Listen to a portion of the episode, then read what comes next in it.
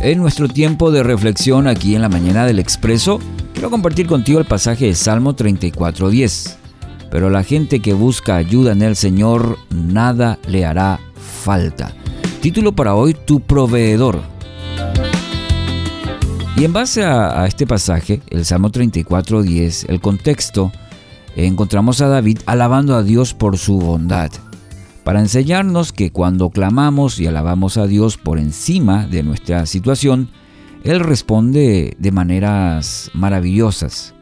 No siempre responde como nosotros deseamos, pero como Padre Celestial sabe lo que realmente es para nuestro bien. Así como cualquier Padre terrenal eh, sabe lo que le beneficia al hijo, a la hija, a los hijos, así también es nuestro Padre Celestial. Sabe perfectamente lo que necesitamos y nuestra mayor necesidad es espiritual. Tenemos que partir de, este fundamento.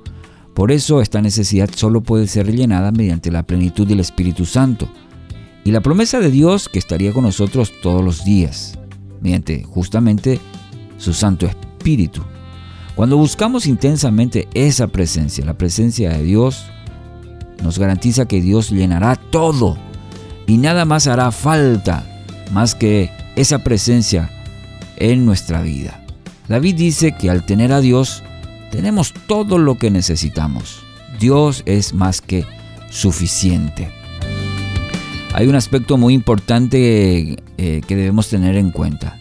Dios puede permitir que no tengamos todo para ayudarnos a crecer más en nuestra dependencia hacia Él. Quizás quiera enseñarte en este tiempo lo que, lo que necesitas es a Él, más que a tus deseos inmediatos.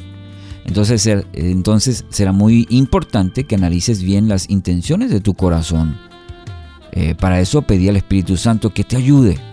El mismo David también pasó este proceso en, en su vida al decir, examíname, oh Dios, y conoce mi corazón, pruébame y conoce mis pensamientos, y ve si hay en mi camino de perversidad, y guíame en el camino eterno. Salmo 139, 23, 24.